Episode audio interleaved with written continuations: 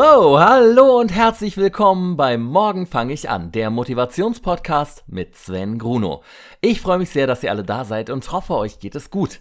Bevor ich euch wie immer von meiner letzten Woche erzähle, also wie meine siebte Freeletics-Woche lief, ob ich der Zuckersucht endlich entsagen konnte und welcher Meilenstein diesmal gefallen ist, begrüße ich erstmal meinen Gast der heutigen Sendung, auf den ich mich die ganze Woche riesig gefreut habe.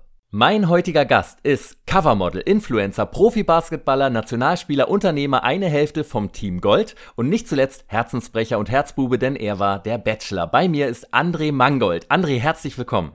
Ja, hallo, vielen Dank für die Einladung. Sehr, sehr gerne. Wie es Tradition ist bei Morgen fange ich an, stelle ich dich erstmal für unsere Zuhörer mit einem Lückentext vor und du füllst einfach die Pausen aus.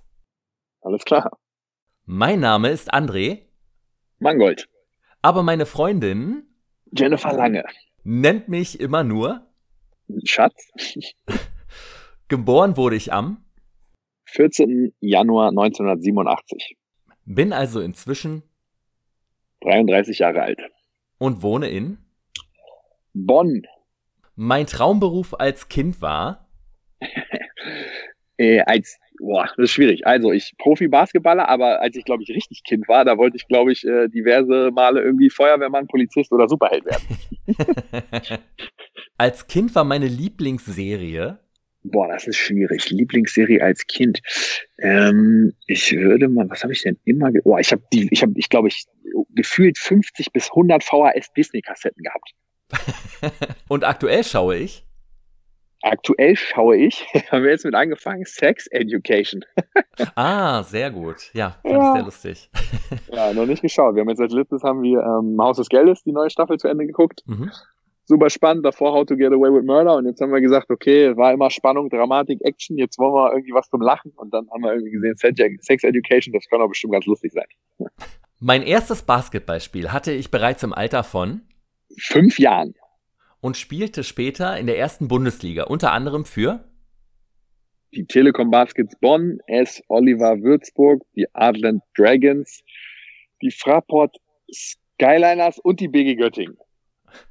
Und spielte auch für die deutsche Nationalmannschaft. Meine Profikarriere habe ich im Jahr 2019 äh, beendet, aber habe letzte Saison noch im Amateurbereich weitergespielt und zwar für die Rheinstars aus Köln. Ich war der Bachelor im Jahr 2019. Wo ich aus mehreren Frauen, nämlich. Ach so, wie viele? Ähm, 20 ja. und dann kamen aber zwei dazu, also 22. Sehr gut. Eine Herzdame aussuchen konnte, nachdem ich mit mehreren Frauen rumgeknutscht habe, und zwar mit. rumgeknutscht. Ähm, Steffi, Jennifer, Vanessa und Eva. Dass du die Namen auch noch weißt, ehrt dich aber. Das, äh, ah ja, hallo. Äh, gab ich meine letzte Rose meiner aktuellen Freundin. Jennifer. Mit der ich inzwischen bereits seit Dezember 2018 glücklich vergeben bin. Auf meinem Instagram-Kanal teile ich ähm, Eindrücke von meinem Leben, aber auch natürlich Eindrücke von unserem Pärchenleben. Und wie heißt der Kanal? Der Kanal heißt Dre Gold. D-R-E-G-O-L-D. Und dort folgen mir äh, über 300.000 Menschen. Meine beste Charaktereigenschaft ist? Boah. Zielstrebigkeit. Ich bin ein Meter 88 groß. Und wiege? 90 Kilogramm. André, schön, dass du hier bist. Äh, Danke. Spannend. Habe ich mich wieder selber besser kennengelernt. ähm, ist denn euer Balkon fertig geworden? Äh, aktuell würde ich mal sagen, der sieht gut aus auf jeden Fall. Wir haben die, die äh, schwierige Zeit, wo man mehr oder weniger fast gar nichts machen darf, haben wir gut genutzt und das ist jetzt mhm. sehr, sehr gemütlich auf jeden Fall. Ja. Ah, wunderbar. Schön, das freut mich. Ähm, ich würde als erstes gerne einmal über diesen rosa Elefanten im Raum natürlich sprechen, dass wir das Thema auch abgehakt haben. Natürlich den Bachelor. Ja, natürlich. Ähm, wie wird man denn Bachelor? Äh, boah, äh, ich habe äh, witzigerweise habe ich gestern oder vorgestern bei Instagram wieder eine Nachricht gekriegt, da haben mir eine geschrieben, ähm, wie war denn das Thema? nee, äh, ob, die Frage war, ob ich studiert habe. da habe ich geschrieben, nee, ich habe nicht studiert. Ich habe eine, ich habe mein Fachabitur gemacht und eine abgeschlossene Berufsausbildung. Und dann hat sie geschrieben, wie konntest du denn ein Bachelor werden ohne Studium? und da musste ich erstmal erklären, was das Junggeselle einfach nur bedeutet. War auch nicht schlecht. Oh, ähm, wow. Ja, das war nicht schlecht auf jeden Fall. Regt vom Schmunzeln an. Ähm, ja, wie kann man das werden? Ich weiß nicht. Also ich habe mich klassisch beworben. Es gibt natürlich auch, äh, du, du kennst das vom, vom Produktion oder vom Fernsehen. Es ist ja immer, mhm. es gibt Leute, die sich bewerben und es gibt Leute, die angesprochen werden. Ja. Das ist ja ganz normal, wenn man sucht, weil das natürlich auch eine, eine bekannte Stelle ist. Es ist ja nicht so, dass da eine Rolle gesucht wird, wo irgendwie 100 Leute sind, sondern es ist, ein, es ist eine Position. Sprich, da ja muss natürlich schon ganz viel zusammenpassen. Und ich habe mir einfach gedacht, ich habe das schon immer mal wieder im Freundeskreis gehört, gehört früher, dass es doch irgendwie was für mich wäre, ich einigermaßen aussehe, mich irgendwie gut artikulieren kann und mit Frauen auch vernünftig umgehen kann. Mhm. Und äh, ja, ich war aber nie Single, deswegen kam das für mich nicht in Frage. Und äh, ja, als ich dann Single war, habe ich gedacht, ganz ehrlich, warum denn einfach nicht? Ne? Ich glaube, ich habe eine gute Story zu verkaufen, die auch fürs, fürs Fernsehen oder für die Produktionsfirma irgendwie ja, klar. Hat, dass, man, dass man was draus machen kann. Profisportler hatten sie noch nie. Und äh, ich habe mir gedacht, ich bin über 30, ähm, das ist sicherlich gibt das gute Optionen für nach der Profikarriere.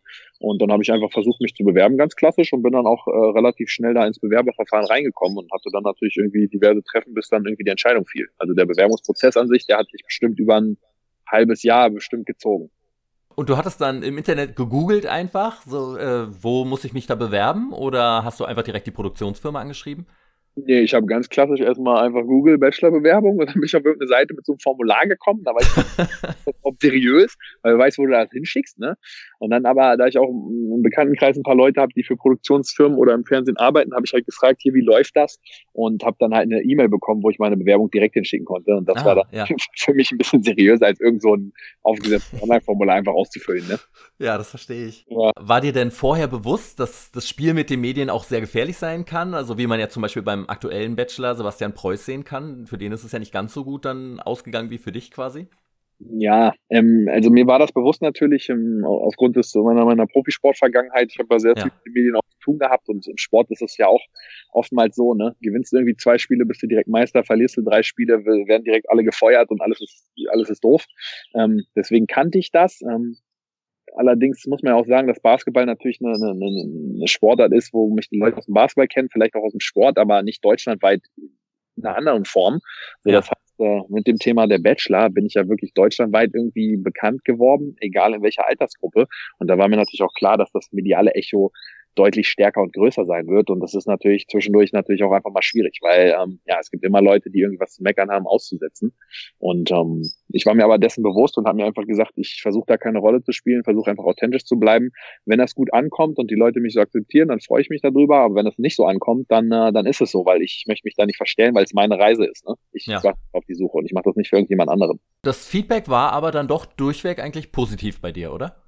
Ja, durchweg jetzt nicht. Ne? Ich glaube, ja. positives Feedback kriegst du nie, aber ich würde sagen, im Großen und Ganzen so 95 Prozent waren auf jeden Fall positiv und das hat mich auch sehr, sehr ähm, gefreut einfach, dass die Leute ähm, ja mich einfach authentisch und ehrlich wahrgenommen haben ähm, mhm. und dass das dann auch gut angekommen ist im, im, im Zuge dahinter. Ne? Dass die Leute, ja, natürlich. Okay, der macht da keine Show, der, der meint das wirklich ernst und der ist einfach so, wie er ist und ich glaube, deswegen ähm, haben wir dann auch eine gewisse Art irgendwie in Anführungszeichen Erfolg daraus generiert oder wird halt auch draußen ganz gut angesehen. Und was hat deine Mama dazu gesagt? äh, meine Mom hat ehrlich gesagt am Anfang hat sie geschmunzelt und mhm. äh, meinte so, ja, bist du dir sicher und äh, weiß ich nicht und willst du das wirklich machen? Aber meine Mutter hat mir auch immer gesagt, schon während meiner Profilaufzeit, sie sieht mich irgendwie in der Medienbranche oder im Fernsehen oder ja. irgendwie damit verknüpft, weil ja, sie mir gute Werte mit auf den Ge Weg gegeben hat ähm, und äh, ja, ich auch mit Medien gut umgehen kann, einigermaßen mich vernünftig, wie gesagt, äh, zur Aussprache kommen kann. Und dann sagte sie, du, ich glaube, du kannst in der Branche, könntest du gut Fuß fassen. Und warum eigentlich nicht? Das kann eine, eine, eine gute Möglichkeit sein, auf jeden Fall. War dein Auftritt bei Die Hülle der Löwen denn dein erstes Mal im Fernsehen? Nee, boah, das muss ich nehmen. Also, also Basketball-Interviews und sowas natürlich, aber ich ja, meinte jetzt, genau. also, ja. Also so produktionsmäßig was mhm. Größeres auf jeden Fall, ja. Mhm. Oh, wie gesagt, so Interviews und so kannst du ja nicht so hundertprozentig dazu zählen. Und wenn du mal irgendwie bei lokalen Sendern hier warst, irgendwie in Köln bei Rhein TV oder wie auch immer das heißt, ja. klar, da auch schon ein paar Sachen geübt und erprobt oder Formate gemacht, aber jetzt was Größeres war auf jeden Fall Höhle der Löwen. Das hat ja also auch eine Million Reichweite, ne? Also du hast nicht äh, eine dunkle Vergangenheit, dass du mal bei Mitten im Leben mitgemacht hast oder irgendwas nee, anderes ich war, Scripted Reality. Nee, so, nee ich habe keine, ich habe keine Filmchen mit Masken gedreht, so wie manche Leute, oder ich habe irgendwo in verrückten Serien mitgespielt, da, nee, da bin ich noch nicht zugekommen. Würde ich mir aber auch dreimal überlegen. Hast du dich dann besonders darauf vorbereitet? Hat RTL dir ein besonderes Fitnessprogramm gegeben und meinte, hier, ja, musst aber noch ein paar Kilo abspecken, bevor du anfängst und noch ein bisschen mehr durchtrainiert werden? Nee, gar nicht. Aber ähm, als dann diese Entscheidung getroffen wurde oder als ich die Zusage bekommen habe, ja. hatte ich ungefähr noch so sechs Wochen Zeit. Und ich war auch gerade ähm, oh, war so knapp am Ende vorher. des ja, am Ende des Tages, ja, weil die wollen natürlich eigentlich gefühlt einen Tag vorher Bescheid geben, damit halt möglichst nichts an die Presse rauskommen kann. Mhm. Ist ja auch verständlich, Klar. ne? weil es ist ja. ja sehr, sehr heikel, das Thema. Und ähm, bei mir war es aber so, im Sommer habe ich einen Vertrag im Ausland unterschrieben. Ich wollte eigentlich Basketball im Ausland spielen, so die mhm. letzten Jahre nochmal, was anderes erleben.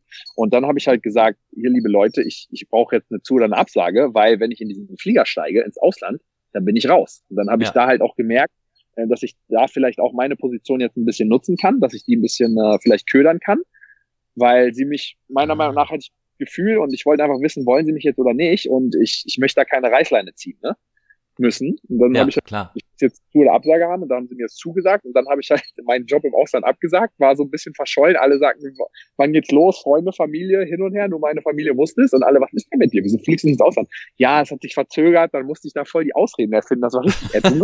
und sagen, was los ist. Dann bin ich erstmal noch in Urlaub und dann hatte ich halt sechs Wochen Zeit, mich nochmal irgendwie ein bisschen vorzubereiten. Und das heißt, ich habe da jetzt nicht besonders mehr trainiert oder ich habe natürlich noch ein bisschen irgendwie vernünftiger gegessen, um irgendwie besser in Shape zu kommen. Hm. Ich muss aber auch sagen, so wie ich im Fernsehen war, da war ich auf jeden Fall nicht in Topform, aber es, es war auf jeden Fall so, dass ich mich nicht geschämt hätte. Ja, okay. Nein, musste, glaube ich, auch nicht. Aber es war nicht wie als Erstkammer jetzt. Da, da war auf jeden Fall, dafür habe ich mehr geschuftet. Hast du denn vorher noch mal die alten Staffeln geguckt?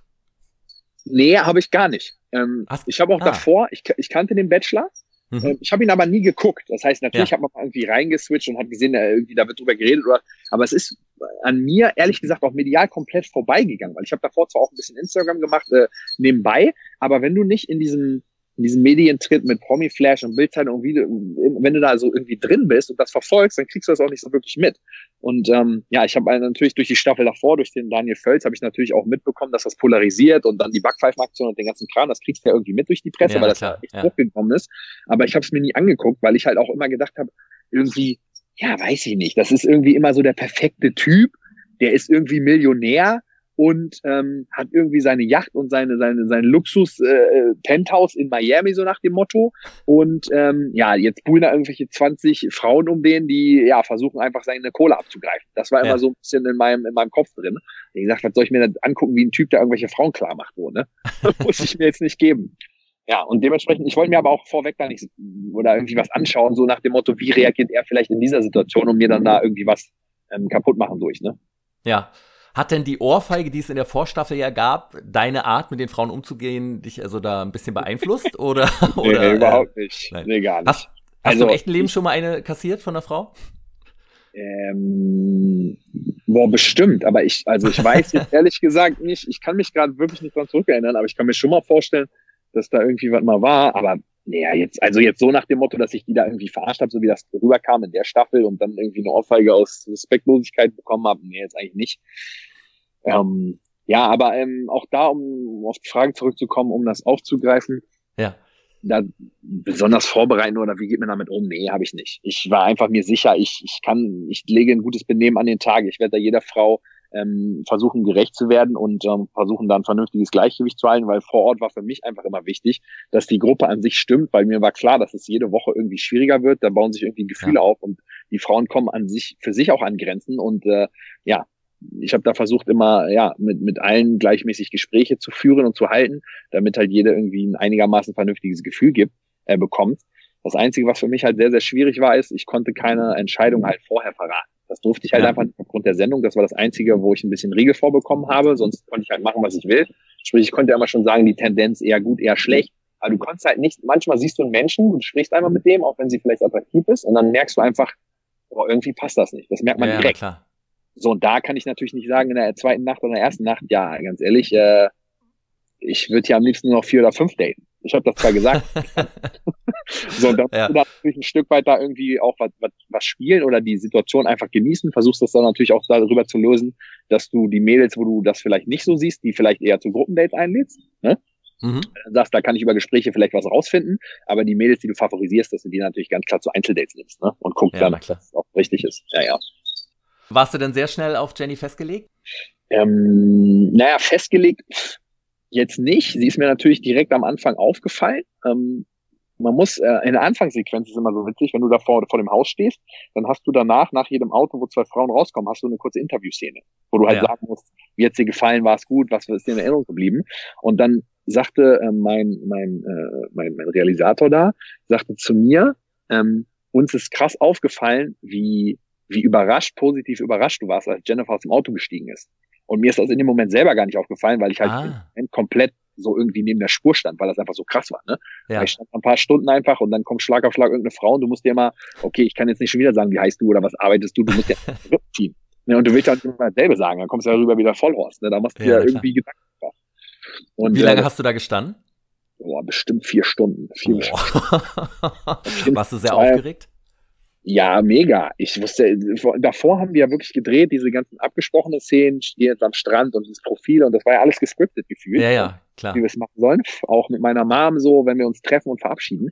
Aber ab dann hieß es einfach, pass auf, das ist jetzt live. Es wird nichts wiederholt und es gibt nur eine Chance. Wenn es verkackt, verkackst du es. Und da hatte ich jetzt keine Angst vor, aber mir war einfach klar, fuck, okay, jetzt bekomme ich keine Ansage, mach noch mal so oder mach noch mal so. Jetzt geht's einfach los. Und dann stehst du da und dieses Auto kommt und dann ist es ja nicht so, dass das Auto kommt und die aussteigt und dann redest du kurz, dann geht's weiter. Nee, das Auto steht da erstmal fünf Minuten, weil sie natürlich aus jeder Kameraperspektive Reaktion, wie reagiert die Frau und ich sehe ihn und, und was reden sie. Da muss ja. ja. alles angefangen werden. Das heißt, es wird so krass künstlich in die Länge gezogen, dass einfach nur, du stehst da und denkst einfach nur, Mann. Und dann hörst du zwischendurch einfach, stell dich mal wieder aufrecht hin, du sagst ein, wenn man nicht mehr stehen kannst und trink mal einen Schluck Wasser, dein Hals ist trocken, oh mein Gott, ne? Es war schon eine, eine extreme Situation, wirklich. Und wie viele Namen konntest du dir merken am Anfang? Ähm, naja, bis auf, bis auf den äh, Jennifer Fauxpas habe ich mir alle ganz gut hinbekommen, weil ich dann auch noch ein bisschen Zeit bekommen habe, habe mir die irgendwie alle ins Kurzzeitgedächtnis reingeballert. Ja. Und dann ging das einigermaßen, klar. Wow, aber bei 20 Frauen ist es schon, finde ich, immer ja, sehr, sehr schwierig. Also wow. Das ist schwierig. Also du bekommst natürlich auch zwischendurch, hast du natürlich auch mal eine Pause, wo du dann vielleicht nochmal nachschauen kannst oder hin oder her. Aber das ja. ist schon, äh, ist schon extrem auf jeden Fall. So, und äh, ach so, ich bin jetzt wieder, sorry, ich bin von einer Frage abgewichen, wegen, wegen der Jennifer. Ähm, was ich natürlich gemerkt habe, war, wie sie mich dann auf jeden Fall bei unserem ersten Date, ne? Das hat uns ja äh, nicht beim, also beim ersten Kennenlernen, ja, aber beim zweiten Date dann, dann hat sie mich ja komplett abgeholt und geflasht, ne? Weil Aha. ich war einfach so, war ich mir echt ein bisschen unsicher so, ähm, weil du, du fragst dich auch die ganze Zeit, warum sind die hier? Ja, ja, natürlich. Ja. Jetzt hier sein, um hier zu sein nur, oder haben die auch ein Interesse an mir? Ne? Das ist ja immer die Frage, die im Weg steht, weil viele wollen ja einfach dann nur weiterkommen. So, ne? Und haben vielleicht einfach nicht so einen richtigen Bock drauf. Aber die tun natürlich immer so, als ob sie mega Bock haben. Und das ist natürlich. ja, wir saßen da ja irgendwie auf der Couch bei unserem Date und dann hat ihr Herz echt so auf 180 Puls geschlagen und dann habe ich halt gemerkt, okay, die spielen mir nichts vor, ne? Das, ja. das war der Auslöser, das war halt echt krass. Das war echt ein krasser Moment für mich war es auf jeden Fall der souveränste Bachelor und äh, halt neben deinem Verhalten den Frauen gegenüber, da hat sich das in zwei Situationen für mich ausgedrückt. Und die erste war, als du neben, oh, wie hieß sie, äh, Isabel, glaube ich, gesessen hast und ja. sie sich über den Bauern lustig gemacht hast. Und ja, du aber nicht eine... einfach mit aufgesprungen bist auf den Zug, sondern einfach direkt Kontra gegeben hast und nachgefragt hast. Äh, das fand ich groß, muss ich sagen. Ja, vielen Dank. Ähm, klassische Szene. Ich glaube auch eines der, der Highlights dieser Staffel definitiv. Absolut. Ja. Ähm, ja, ich habe mich einfach gewundert, wie man sich da so aus dem, aus dem Fenster lehnt ne, und warum man da jemand anderen so an den Pranger stellt. Vor allem, ich habe den Zeitpunkt einfach überhaupt nicht verstanden, weil das war die zweite Nacht der Rosen, sprich davor sind irgendwie ein Einzeldate hat stattgefunden und irgendwie vier, fünf Gruppendates. Und sie hat mir ja schon beim Gruppendate davor, bei dem Fitnessdate, war sie ja schon echt so, ähm, ja, äh, ich muss wissen, ob der Typ sich boxen kann, äh, kann der ja. mal einen guten Ellbogen verteilen, kann er sich verteidigen, bla bla bla. Und ich dachte, Alter, du hast auf jeden Fall, äh, ja, du bist auf jeden Fall anders aufgewachsen als ich. So, ich bin da, abhängst, keine Ahnung. Ähm, und das war halt schon für mich komisch. Und aber äh, ich meine, da willst du auch keinen dran verurteilen. Ne? Ich meine, das ist, wenn sie so aufgewachsen ist, sowieso in diesen, in diesen Boxkampfkreisen so, dann ist das mhm. so, es ist auch in Ordnung, ist ja auch, ist ja auch ein Sport. Nur was ich mich dann halt gefragt habe, ist, warum sie mir abends ähm, ja, hier sind so viele hübsche Frauen, du ignorierst die alle, warum machst du das? Du legst dich gar nicht fest. Und da habe ich gesagt, ganz ehrlich, wir haben hier, ich habe drei Gruppendates oder vier Gruppendates gehabt. ich kann doch jetzt nicht hier mit 20 Frauen nur mit drei Stück reden, die ich irgendwie top finde. Also da muss ja. man sich schon mal ein bisschen gedulden. Das wäre einfach respektlos. Und deswegen versuche ich das hier einigermaßen neutral zu halten, weil ich auch jeder irgendwie die Chance geben möchte, auch denen, die ich vielleicht optisch direkt nicht gut finde, weil ich halt einfach äh, auf den Charakter schauen möchte. Ja. Ne? Das hat sie halt überhaupt nicht verstanden. Und ja, sie hat sich dann ja auch selber immer wieder widersprochen. Und auch danach irgendwie in den, in den Nachdrehs, wo es irgendwie dann zur Sprache kam, das Einzige, was sie gemacht hat, ist irgendwie, sie hat, ich weiß nicht, sie hat sich gefühlt immer weiter reingeritten mit ihrer Argumentation, weil sie es einfach nicht verstanden hat. Das war ganz komisch. Also als ich das im Fernsehen gesehen habe damals und äh, mhm. du dann ihr eine Rose geben wolltest, dachte ja. ich, das hat die äh, Redaktion ihm jetzt gesagt, dass er das machen muss. Weil ich nicht das nachvollziehen konnte, dass du ihr das geben wolltest. ähm, ja, es war allerdings nicht so. Also die, was natürlich passiert ist, äh, nach der Party wird natürlich gesprochen oder werden mhm. auch Interviews geführt, weil du natürlich sagen musst, wer kommt weiter, wer kommt nicht ja. weiter und warum. Weil du musst ja ein bisschen deine Ansprache vorbereiten. Und ich habe mir halt überlegt, oder ich sollte, oder ich, äh, ich, ich durfte drei Frauen nach Hause schicken.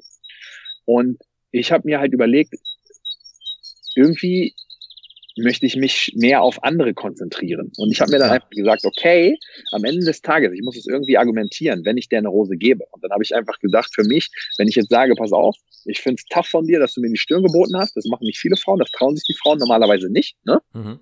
Ähm, es gibt zwei Szenarien.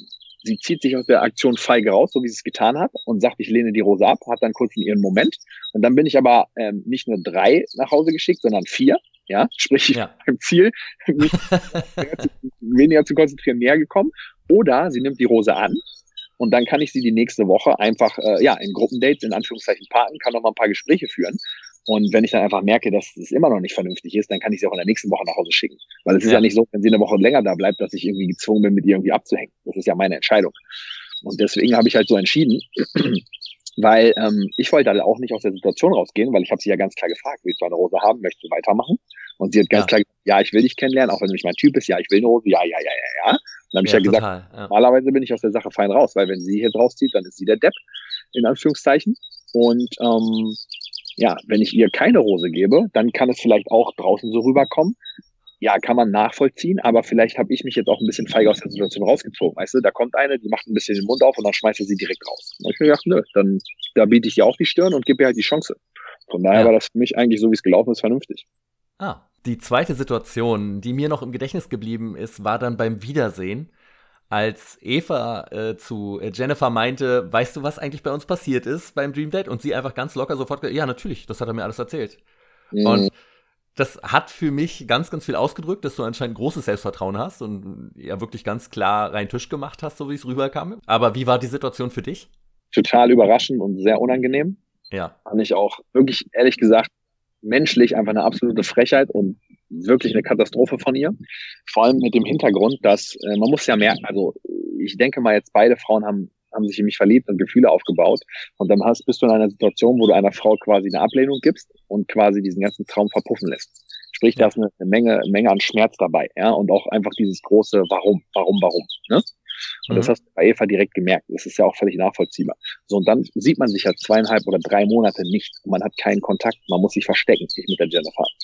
Was ich dann aber gemacht habe, ich habe zu Jennifer gesagt, pass auf, wir haben diesen, wir haben diesen Nachdreh und da wird auch eine Eva sitzen. Und ich möchte nicht in eine Situation kommen oder uns in eine Situation bringen, dass wir da sitzen und die auf einmal äh, irgendwie Flausen im Kopf hat oder durch ihr Management oder was auch immer, was sie ja. sich da denkt, da auf einmal. Hast du es im Bauchgefühl schon vorher? Ja, natürlich, hundertprozentig.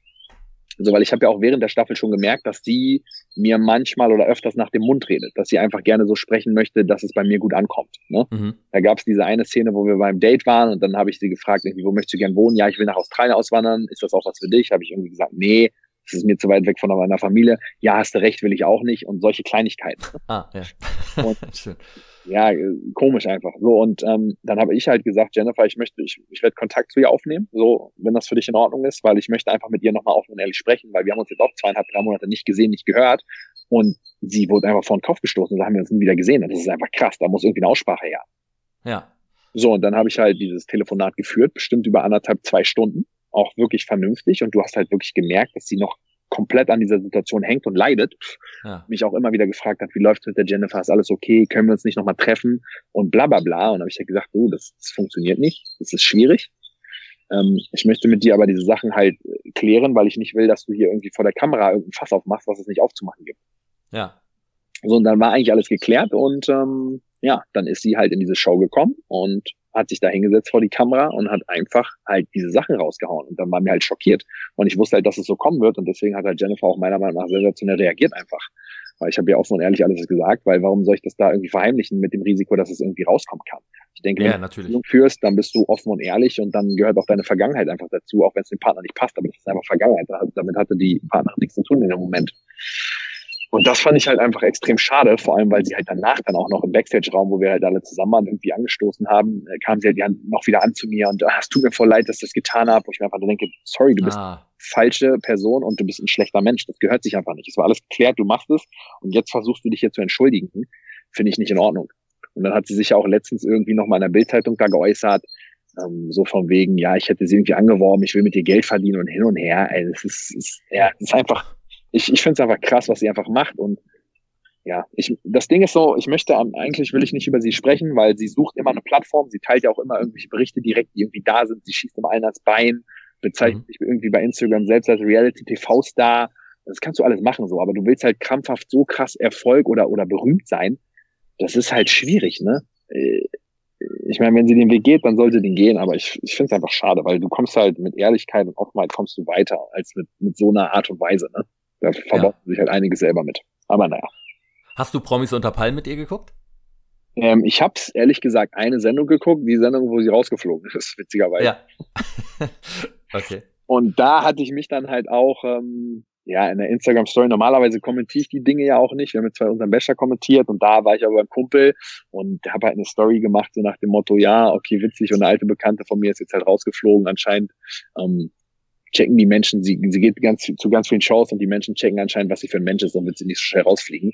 Und das hat ja. sie dann halt direkt wieder wie so ein Stich ins Hornessennetz gesehen, weil ich mich halt die letzten anderthalb, zwei Jahre nie geäußert hat. Sie hat immer versucht, über die Presse was zu sticheln, immer, und ich habe es einfach immer ignoriert, weil es mir zu doof ist, äh, ihr da irgendeine Plattform zu geben, weil mein Echo ja. natürlich auch ein bisschen größer ist als ihres. Und äh, ja, das habe ich dann halt gesagt, das hat sie direkt aufgegriffen, hat direkt Interviews mit Bildzeitung, Promiflash und sonst was gegeben, hat da so rausgehauen, wo ich mir dachte, oh mein Gott, Alter, sorry, dass ich ein Wort nur erwähnt habe so krass einfach, wie man halt eine Plattform sucht. Das finde ich sehr, sehr schade. Schaut ihr beide, also du und Jennifer, denn nochmal, habt ihr eure alte Staffel euch nochmal angeguckt? Ja, jetzt witzigerweise haben wir es wirklich gemacht die letzten zwei Wochen. Wir sind jetzt irgendwie mhm. bei Folge fünf oder so, haben da irgendwie ja die ersten fünf Folgen geguckt. Ähm, natürlich auch nicht durchgeguckt, haben immer ein bisschen so die die Gruppendates haben wir geschaut und äh, aber die Einzeldates mit irgendwem anders haben wir geskippt.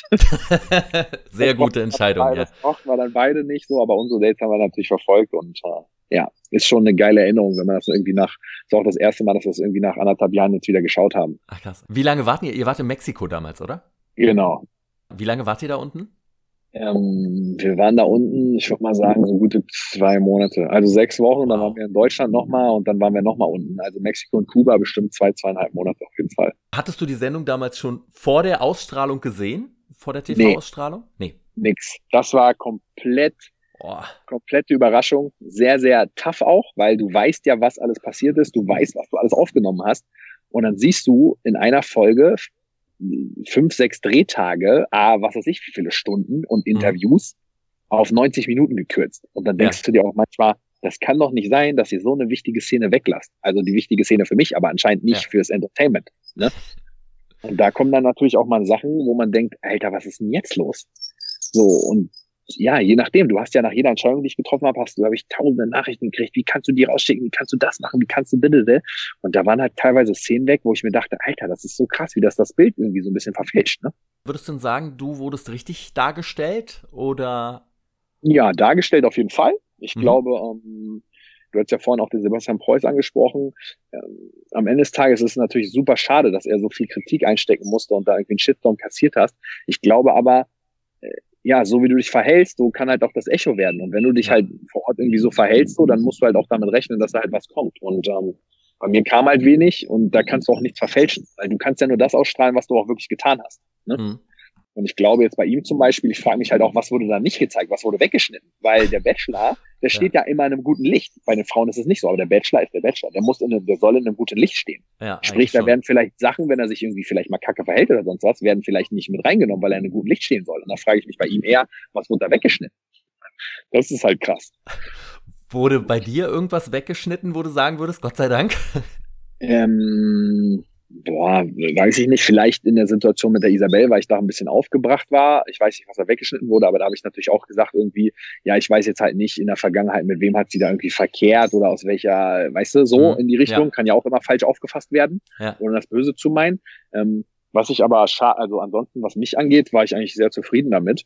Ähm, was ich schade fand, dass eine Szene wirklich komplett rausgeschnitten war, wo, wo wir halt auch sehr, sehr viel Kritik bekommen haben. Ich weiß nicht, ob du dich erinnern kannst, da waren wir in der Wüste und hatten dieses Gruppengate bei der Schamanin. Mhm, ja. Und ähm, genau, das war ja unfassbar emotional und wir waren da alle Rotz und Wasser am Heulen.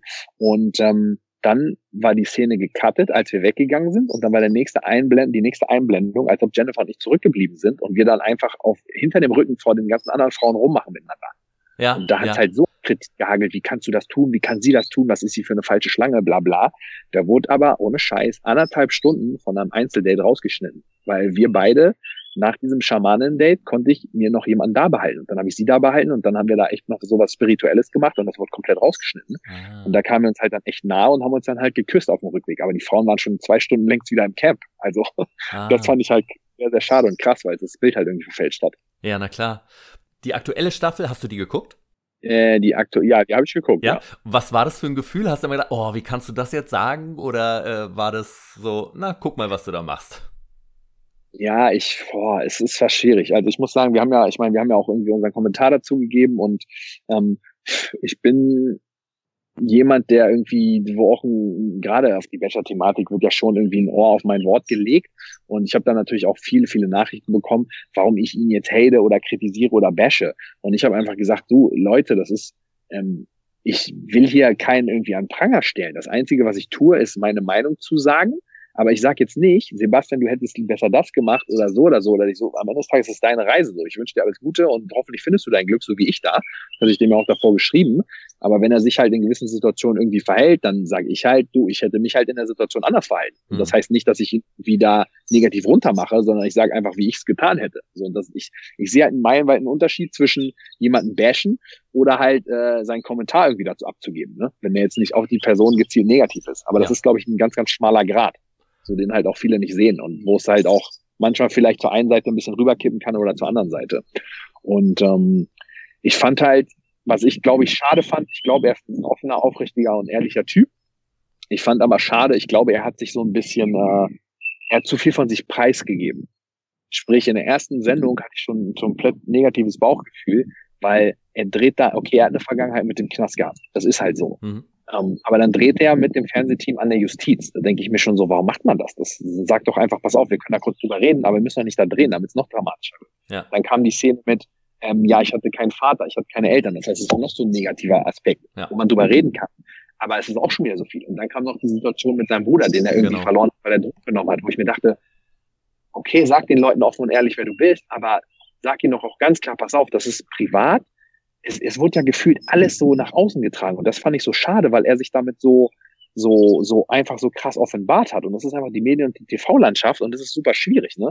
Natürlich hat er damit so ein bisschen so dieses, ähm, ja, in Anführungszeichen Mitleid erweckende und der hatte eine schwere Kindheit, okay. Aber es hätte auch gereicht, hätte so einfach gesagt, so, ja, meine Eltern, ich bin irgendwie ohne Dad aufgewachsen. Das wäre schon so genug Effekt gewesen. Aber das andere war mir alles ein bisschen zu viel. Und ich, ich weiß nicht, ob er da nicht komplett nachgedacht hat oder ob er sich dazu zu wohl gefühlt hat einfach mit der Produktion, mit dem Sender, dass er einfach das alles zugelassen hat. Das fand ich für ihn ein bisschen schade einfach. Aber es war natürlich auch noch eine Mitentscheidung der Produktion. Ne? Die haben das ja auch dann natürlich in die Richtung gelenkt. Ich habe das auch nicht ganz ja, verstanden. Als ich das gesehen habe, dachte ich auch, boah, das ist aber eine negative Einstiegsfolge. So, weil es war ich ja fand es sehr, sehr traurig. krass und negativ. Ja. ja, es war sehr, sehr schlimm. Es hat mir auch überhaupt gar kein gutes Gefühl oder Spaß Null. gegeben, diese Folge jetzt gucken zu wollen. Ja. So, das war die Vorstellung, war so voll so, öh, was ist denn jetzt los? Und na klar, wenn du diese Sachen sagst im Interview und vor der Kamera, dann bist du selbst schuld. Du kannst ja auch einfach sagen, pass auf, ich sage euch das jetzt im Vertrauen, aber ich möchte nicht, dass es das gezeigt wird. Mhm. Weil du bist der Protagonist und wenn du sagst, das, das soll nicht gemacht werden, dann wird es auch nicht getan. Während deiner Zeit in Mexiko, hattest du da Kontakt zu deinen Freunden irgendwie oder warst du komplett ähm, abgesperrt von denen? Ähm, ich sag mal so, ich äh, hatte, auch, weil ich ja alleine war, hatte ich auf jeden Fall eine Kommunikationsmöglichkeit. Aha, okay, verstehe. Und weil ich nicht 24-7 unter Beobachtung war. Ja, ach gut. Was hältst du vom Bachelor in Paradise? Ja, ich finde es an sich, finde ich charmant, finde es unterhaltsam ist für mich halt immer so, ja gut, jetzt gehen da irgendwie alle Kandidaten, machen irgendwie ihr nächstes Abenteuer und wo ich glaube ich, was ich immer so ein bisschen in Frage stelle. Natürlich kannst du da auch deine Liebe finden und äh, irgendwie da, dass da was entsteht. Das haben wir jetzt ja auch gesehen, zum Beispiel die Christina Grass, die auch in meiner Staffel war und der Marco, mhm. die sind ja jetzt auch zusammen und wohnen zusammen. Also da kann auch wirklich was Gutes passieren, wie man sieht, dass man sich im Fernsehen verlieben kann. Was ich halt immer ein bisschen fraglich finde bei dieser Sendung ist einfach, ja gut, am Ende des Tages kannst du es auch komplett strategisch spielen, weil wenn du einfach irgendwen datest und dem immer eine Rose gibst, dann bist du halt einfach jede Folge dabei. Ja. So und am Ende ist dann halt so, wollen wir den Schritt weitergehen oder nicht. Das heißt, wenn du einfach sagst, ich will nur ins Fernsehen und will halt Airtime haben, dann kannst du das machen. Aber an sich ist das Format irgendwie ganz nett so. Ja, aber weiß ich nicht, gehört jetzt nicht zu meinen Favorite Shows. Ich fand es halt lustig, das auch anzuschauen, weil ich halt einen Bezug hatte und ein paar Leute kenne. Ne? Natürlich, Deswegen. aber du hast alle Folgen geguckt. Ja, ja, weil ja. sogar von meiner Staffel ja vier oder fünf Ladies dabei waren. Fand, mhm. ich, äh, fand ich spannend. Ja. Gibt es noch irgendeine Promi-Show, an der du gerne teilnehmen würdest? Also ich hoffe ja ganz klar auf Sommerhaus der Stars mit euch beiden. Ähm, aber oh. sonst noch Dschungelcamp oder vielleicht Let's Dance? Ja, also ich meine, jetzt vom, vom Ansehen und vom Prestige ist Let's Dance natürlich äh, in Deutschland wahrscheinlich ganz oben von der Unterhaltungsshow. Mhm. Das finde ich auch, das, das geht nicht so ein bisschen in diese, in diese vielleicht ein bisschen Trash-Richtung, wie man das in Klammern immer ja. sagt. Das ist ja in Anführungszeichen so ein bisschen Trash, ne? Ähm, wie der ganze, wie das ganze andere. Ähm, Let's Dance wäre auf jeden Fall ein Traum, nicht nur für mich, auch für Jennifer, sie ist ja leidenschaftliche Tänzerin. So, ich, ich kann zwar auch einigermaßen tanzen, aber für mich wäre das einfach ein sportlich unglaublich großer Reiz und eine Herausforderung. Da hätte ich super viel Lust drauf. Ähm, ich muss auch sagen, so ein Dschungelcamp an sich hätte ich hätte ich generell, finde ich cool, die mhm. Herausforderung, zwei Wochen das zu machen, Prüfung abzulegen etc. und da irgendwie auf engstem Raum da mal ähm, ja mit Leuten sich auseinanderzusetzen. Das finde ich auch spannend. Wobei ich beim Dschungelcamp halt leider einfach schade finde, dass oftmals sind da ja Menschen, die irgendwie ähm, ja, die nochmal eine neue Chance suchen oder ja. die vielleicht mal äh, insolvent waren, jetzt Kohle brauchen oder die aus einem ganz anderen Licht kommen. Und ähm, ich habe ein bisschen Angst, wenn man da reingehen würde, wie auch immer, dass man halt so komplett in diesen Topf mit den Leuten gesteckt wird, dass dann halt, äh, das heißt so, ja, was hat denn der Mangel da jetzt zu suchen, was ist bei dem schiefgelaufen? Weil das mhm. ist so ein bisschen dieses, dieses Motto vom Dschungelcamp, so was zumindest draußen das äh, das ähm, Wort der Straße so gefühlt ist. Ne? Ja. Aber an sich finde ich die Sendung cool und sehr unterhaltsam. Ich gucke die auch gerne. Und ähm, ja, wenn da eine Anfrage kommen würde und da, ich würde wissen, da sind irgendwie äh, zwei, drei, vier andere irgendwie jetzt wie, der, wie der Felix da drin oder sonst was zum Beispiel, dann warum nicht? Auf jeden Fall. Finde ich eine spannende Sache. Und das Sommerhaus der Stars? Äh, Sommerhaus der Stars habe ich persönlich ähm, nicht geschaut. Aha. Also ich, ich weiß, das ist. Ja, wäre wär natürlich, wäre vielleicht spannend. Ich, boah, ich weiß aber gar nicht, worum es da so richtig geht. Ich glaube, da musst du als Pärchen irgendwelche Spiele machen, ne? Ja, ja, genau. Hm. Sich Herausforderungen stellen und da wohnst du ja, glaube ich, auch in so einer Art WG, ne? Ja. Sprich, das wäre ein Format, was man ja zusammen machen würde, was ich cool, was ich cool finden würde, wenn ich mit der Jennifer zusammen produziere, auf jeden Fall. Da hätten wir, glaube ich, Spaß dran im Fernsehen, was zusammen zu tun. Ist halt die Frage, wie man mit der Situation da umgeht. Ich finde es halt spannend, weil man sich irgendwie als Team beweisen kann, was man, was man irgendwie Spaß zusammen hat und irgendwie Herausforderungen löst. Ähm, ja, aber ist natürlich auch eine Extremsituation, mit der man da umgehen muss, wenn da halt äh, ja Pärchen sind, die in unserem Alter sind, Pärchen aber auch die irgendwie um die 60, 70 sind und das ist ja für alle irgendwie eine Herausforderung.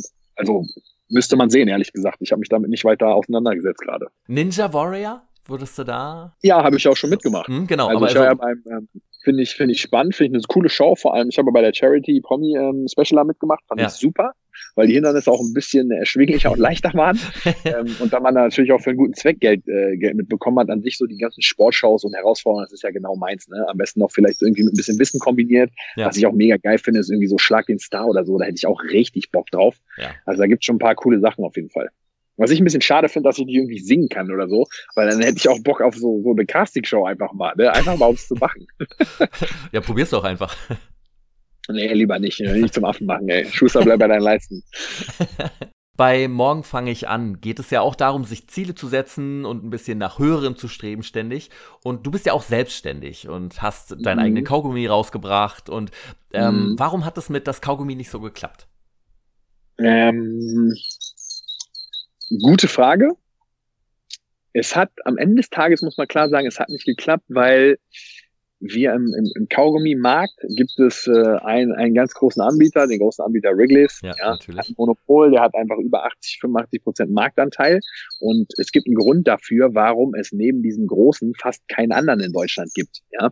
Und wir haben halt einfach gedacht, wir springen da drauf, wir sind so ein bisschen cool, fresh und trendy, machen irgendwie was Neues, was Hippes. Ja. Ähm, haben da auch, sind da gut mitgefahren über vier, fünf Jahre, haben auch gute Absätze gehabt und sind auch in viele Läden reingekommen. Aber irgendwann bist du halt an einem Punkt, immer mit einem, mit einem Produkt, vor allem im Lebensmitteleinzelhandel. Das ist ja mhm. erstmal, wie lange es dauert, dieses Produkt raus zu, erstmal, wo kommt das her? Wer produziert überhaupt Kaugummi? Inhaltsstoffe, äh, Verpackung, äh, Mindesthaltbarkeitsdatum drauf, Strichcode, da muss ja äh, Designs, Entwicklung, was da alles dranhängt, ne? Eine Lieferantenkette, wo wird das Ding produziert, wo wird's abgepackt, wo wird's verpackt?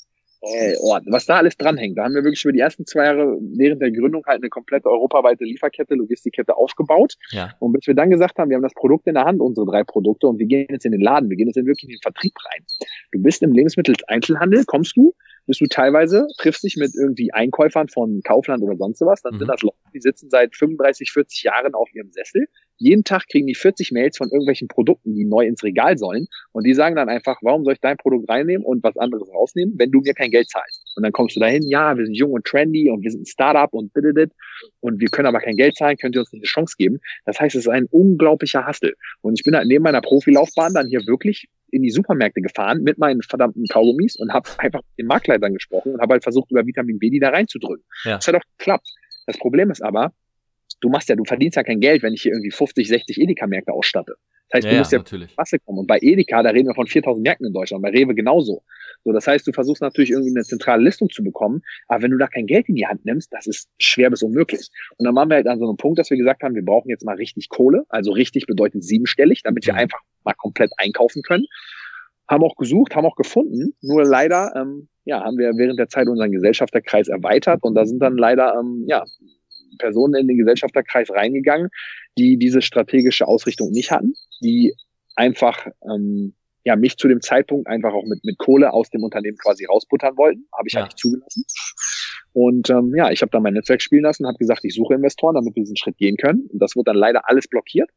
Ja, und dementsprechend haben wir uns dann in so einer Pattsituation gefunden, weil sie gesagt haben, ja, wir, wir nehmen keinen großen Investor mit rein, wir machen das jetzt hier über Kapitalerhöhung und du verwässerst. Oder ähm, ja, wir rödeln halt so weiter. Und dann habe ich halt gesagt, gut, damit werden wir auf jeden Fall baden gehen und pleite gehen. Und so ist es dann auch gekommen, ne? Hm. weil da einfach äh, keine Lösung hingekommen ist. Und da war mir dann mein Ego auch einfach zu groß, dass ich gesagt habe, nö, ich, ich, ich lasse mich da nicht rausdrücken aus meinem Herz und Blut, wo ich so viel Arbeit reingesteckt habe, das sehe ich nicht ein. Ja. Ja, und dann kam wir halt in so eine Situation, dass die Gesellschaft halt einfach einen großen Investor, den ich halt an Land gehabt habe, einfach abgelehnt hat. Und ja, so ist das dann äh, mit der Zeit. Du wirst dann immer weniger stattfinden, die Produkte laufen aus, die Märkte verkaufen das auch noch nicht weiter und dann ja, macht die Zeit halt dann übrigens. Und jetzt sind wir halt gerade so ein bisschen in der Abwicklungsphase. Ja, ich fand das schade. Ich hätte mir gerne mal den äh, Kaugummi geholt und ihn ausprobiert, aber hier in Berlin habe ich ihn nirgendwo gefunden, muss ich sagen. Also ich habe ihn nirgendwo gesehen. Ähm, ja. Und ihr hattet ja halt auch den Deal bei Hülle der Löwen eigentlich. Äh, warum genau. ist da nichts draus geworden? Ähm, also wenn du bei Hülle Löwen bist, dann, dann pitchen wir, mhm. eine, eine, sagen wir mal, eine halbe Stunde. Wir haben da, glaube ich, anderthalb Stunden gepitcht und dann aufgrund dieses Pitches wow. entscheidet sich jemand für oder gegen dich. So sprich, der hat ja eigentlich gar keine Infos, außer die anderthalb Stunden, die er da hört. So, jetzt haben wir den Deal mit dem Ralf Dümmel geschlossen. Äh, ist auch ein sehr, sehr guter Typ und kompetenter Geschäftsmann. Mhm. Danach waren wir bei ihm in seinen Geschäftsräumen in Hamburg, haben da auch diverse Meetings gehabt und äh, ist natürlich klar, dass dann im Nachhinein auch die Unterlagen geprüft werden, Finanzunterlagen, äh, drei bis fünf Jahresplan und das ist Strategie, ganz normal. Ne? Ganz normale Due Diligence wird da durchgeführt. Und ähm, wir haben dann einfach gemerkt, okay, das, was der Ralf Dümmel uns da angeboten hat, das möchte der so gar nicht umsetzen, wie in der Show, wie es angeboten hat. Er hat dann sein Angebot nochmal quasi ähm, geändert in Bezug zur Show und dann haben wir gesagt, so möchten wir das nicht. Ähm, was wir aber möchten ist auf jeden Fall dir Vertrieb, ähm, dich als Vertriebspartner mit reinnehmen, weil du einfach sehr, sehr viele Supermärkte bedienen kannst und genau das ist es, was wir brauchen. Ja. Wir haben einen Markt, äh, wir haben, wir haben Produkte und du hast die Märkte. Sprich, lass uns da zusammenarbeiten. Dann haben wir halt für uns dann entschlossen, okay, es gibt keine Firmenbeteiligung mit Prozenten, sondern es gibt einfach eine Vertriebskooperation. Ja. das haben wir gemacht. Dann hat der auch sehr, sehr viele Produkte für einen sehr guten Kurs abgenommen und hat die weiterverkauft. Sprich, er war dann Zwischenhändler für uns und wir haben Geschäft miteinander gemacht. Aber es gab halt keine geschäftliche Beteiligung. Ah, okay, verstehe. Also das Thema ist eigentlich wirklich komplett durch und es wird leider, werde ich den Kaugummi wohl nie probieren können. Nee, du wirst das Kaugummi, äh, obwohl ich habe noch ja. was hier, glaube ich, beziehungsweise ich weiß auch, ich habe sogar letztens noch hier in Bonn, jetzt war ich vor einer Woche, war ich im Kiosk hier, da lag das noch rum, da habe ich mich ah. auch gewundert. Also teilweise liegt das auch noch rum und aus, ähm, aber wo jetzt in Berlin, ich weiß, dass es das Café Spreegold mal hatte, ich weiß nicht, ob das immer noch so ist, ich habe keine Ahnung. Mhm. Aber ähm, ja, das, das Thema ist eigentlich durch. Ja. Und ich bin da auch äh, emotional jetzt so seit anderthalb Jahren, zwei Jahren, als diese Situation halt mit der Gesellschaft aufgekommen ist, mhm. habe ich gesagt, ganz ehrlich, habe ich mich da auch von abgekapselt, weil du kennst das, wenn du emotional an irgendwas hängst so, ja. wenn du es nicht schaffst, dich da irgendwie von zu trennen, dann irgendwann, dann macht dich kaputt. Und dann habe ich auch gesagt, okay, fuck off und das brauche ich einfach nicht mehr. Ne? Deswegen ist auch gut so jetzt. Ja. Du bist ja der erste Profisportler, den ich jetzt bei Morgen fange ich an als Gast habe. Und du hast von Anfang an immer nur Basketball spielen wollen? Oder äh, gab es vorher noch einen anderen Sport, wo du gedacht hast, ja, vielleicht mache ich auch lieber den? Ich habe ähm, in meiner Kindheit habe ich auch äh, Fußball und Tennis gespielt. Mein Vater war Fußballer. Mhm. Ähm, hat ähm, hier in Hannover auch gespielt. Ich glaube höchst damals, ich glaube Regionalliga oder zweite Liga sogar. Ähm, und habe dann aber beim Tennis habe ich einfach gemerkt, da war ich auch gut drin und hatte Lust drauf, aber dann hat sich irgendwie meine Tennisgruppe, das waren erst fünf, sechs äh, Leute und dann war ich auf einmal alleine da und hatte ich keinen Bock mehr drauf, weil ich da alleine irgendwie stand. Ja, und Basketball hat meine Mom gespielt, auch wirklich bis, äh, bis sie noch Mitte 40 war. Mhm. Und das fand ich immer cool. Und ähm, ja, dann bin ich halt einfach direkt beim Basketball hängen geblieben, weil ich halt auch beim Basketball gesehen habe, okay, ich habe echt anscheinend ein krasses Talent, weil ich habe mit fünf angefangen und dann als irgendwie die ersten Punktspiele mit sechs oder sieben waren, habe ich irgendwie bei den zwei, drei Jahre Älteren mitgespielt und habe halt echt gefühlt so alle Punkte gemacht. da hat meine Mama auch schon gesagt, okay, der muss gefördert werden, das läuft auf jeden Fall. und was macht Basketball zum besten Sport der Welt? Boah, ähm, ich finde es erstmal cool, finde ich, dass es ein Teamsport ist, ja. Mhm. Ähm, man muss zusammen was erreichen, man muss zusammen was schaffen. Es ist ein unglaublich dynamischer, athletischer und abwechslungsreicher Sport. Es ist meistens spannend, ja. Ich mhm. finde zum Beispiel Fußball begeistert so krass die Massen und ich finde Fußball auch mega geil. Nur oftmals hast du beim Fußball einfach, wie oft hast du diese 90 Minuten 0 zu 0 und irgendeinen Grottenkick? Ne? Ja. Das hast du halt beim Basketball irgendwie nie. Da kannst du selbst, wenn eine Mannschaft irgendwie 20 Punkte vorne ist, kann das immer noch spannend werden. Und das ist halt ein, ein Sport irgendwie, der ja, der, der, ich habe wirklich fast noch nie, wenn du tausend Leute fragst, glaube ich, die noch nie beim Basketball waren und die dann gesagt haben, ich bin einmal zum Basketball gegangen, die Stimmung war geil und das Spiel war spannend, da waren vielleicht zehn Leute dabei oder, oder, oder 20, die gesagt haben, es gefällt mir nicht. Also es ist schon ein Sport, der irgendwie begeistert und wo halt, weil halt immer Spannung und Dynamik dabei ist. Du hast ja das geschafft, wovon, glaube ich, eigentlich fast jeder Junge träumt. Profisportler ist ja immer so ein Wunsch, den, glaube ich, fast jeder hat, wirklich. Woran hast du das dann selber gemerkt, so, ey, ich glaube, das klappt? Der Wunsch geht in Erfüllung?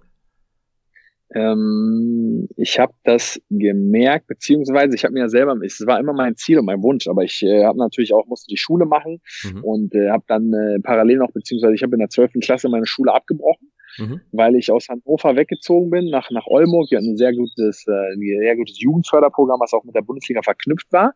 Leider wurde ich da in Anführungszeichen gezwungen, zwei bis dreimal am Tag zu trainieren. Und da gab es noch kein Zentralabitur, sprich, ich hatte komplett andere Kurse und habe gar nichts mehr gecheckt in der Schule und war natürlich ja. auch völlig dann habe ich die Schule abgebrochen, habe meinen Zivildienst eingeschoben.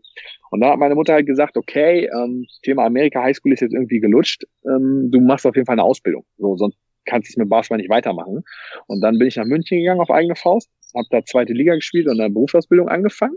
Und dann habe ich halt gesagt, okay, wenn ich die Ausbildung bestanden habe, dann ist meine Mutter in Anführungszeichen auch zufrieden. Und jetzt gebe ich mir selber, jetzt gebe ich mir selber halt mal zwei Jahre und versuche wirklich diesen, auf diesen Zug aufzuspringen. Ja. Und dann habe ich meinen ersten Profivertrag halt in der ersten Liga unterschrieben und habe halt gesagt, ich, ich will einfach mir nicht vorwerfen, dass ich nicht versucht hätte. Und da war ich so, ich glaube, 21 oder was. Und dann habe ich halt zwei Jahre da oder dieses ein Jahr komplett alles reingegeben und habe danach halt dann ja, einen guten Vertrag in Bonn bekommen. Da habe ich ja gesagt, okay, ich glaube, jetzt langsam schaffe ich so, weil in meinem ersten Jahr war ich halt nur Ergänzungsspieler und dann in meinem Jahr, in meinem zweiten Erstligajahr bin ich dann schon, äh, habe ich dann schon regelmäßig gespielt und dann habe ich halt gemerkt, okay, das klappt jetzt. So, und das war halt so ein bisschen diese Zeit, wo ich 22, glaube ich, war, nach meiner Berufsausbildung, wo ich gesagt habe, ich versuche das jetzt, ein bis zwei Jahre gebe ich alles nur für dieses Ziel, mhm. ohne irgendwelche Ablenkungen. Ich mache nichts nebenbei, nur Basketball. Und ja, das hat dann glücklicherweise auch geklappt. Und kann man davon in Deutschland gut leben? Also es sind natürlich ganz andere ähm, Preis, Preise, die du bekommst hier als in Amerika in der NBA. Aber ja, ist es in Deutschland trotzdem? Ja, hundertprozentig. Du kannst da nicht nur gut von leben, du kannst da sehr, sehr gut von leben. Da geht die, die, die äh, Gehalts, ähm, Klammer geht natürlich auch von irgendwie, was weiß ich, einem normalen bezahlten Job ne, bis zu äh, siebenstellig pro, äh, pro, pro, ähm, pro Saison. Auf ja. jeden Fall ist das eine riesengroße Spalte, die da klafft. Ähm, du kannst aber, ich sag mal, als durchschnittlicher Bundesliga-Profi mit vernünftiger Spielzeit kannst du sehr gut leben, weil du immer ähm, ein, ein, ein, ein Kraftfahrzeug bekommst. Du bekommst immer eine, eine möblierte Wohnung gestellt, wenn du das möchtest. Sprich, du hast keine Kosten. Ja. Du hast auch immer Sponsoren, wo du meistens quasi umsonst essen kannst. Das heißt, du hast echt oh. keine Kosten, auch vielleicht dein Handykosten.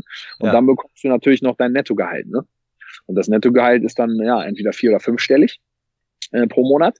Und da kannst du natürlich schon sehr gut von leben. Gut von leben ja. Weil, genau, vor allem halt, wenn du keine Kosten hast. Ne? Und dann kannst du natürlich da auch dementsprechend was ansparen. War es denn dann so, wie du dir das als Kind erhofft hattest, Profisportler zu sein? Äh, ja, also auf jeden Fall. Weil das, was du ja, was du, was du dir vorstellst, ist, dass du ja den ganzen Tag quasi deiner Leidenschaft nachgehst. Und das ja. passiert ja.